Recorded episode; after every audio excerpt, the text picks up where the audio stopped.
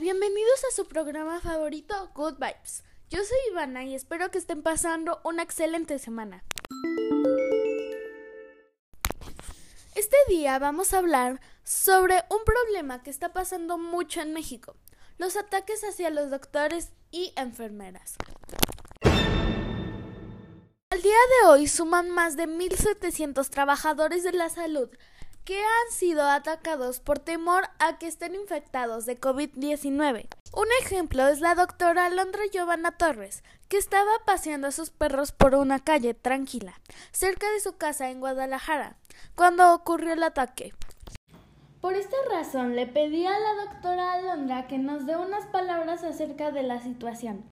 Ivana, gracias por la invitación. Yo solo quiero decirle a tu público que los doctores y las enfermeras de México estamos aquí para ayudarlos y que no merecemos ser tratados de forma agresiva.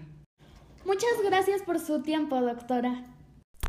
Ha sido un gusto saludarlos hoy. Espero que estén felices y saludables. Que tengan una linda semana y recuerden, siempre buenas vibras, nunca malas.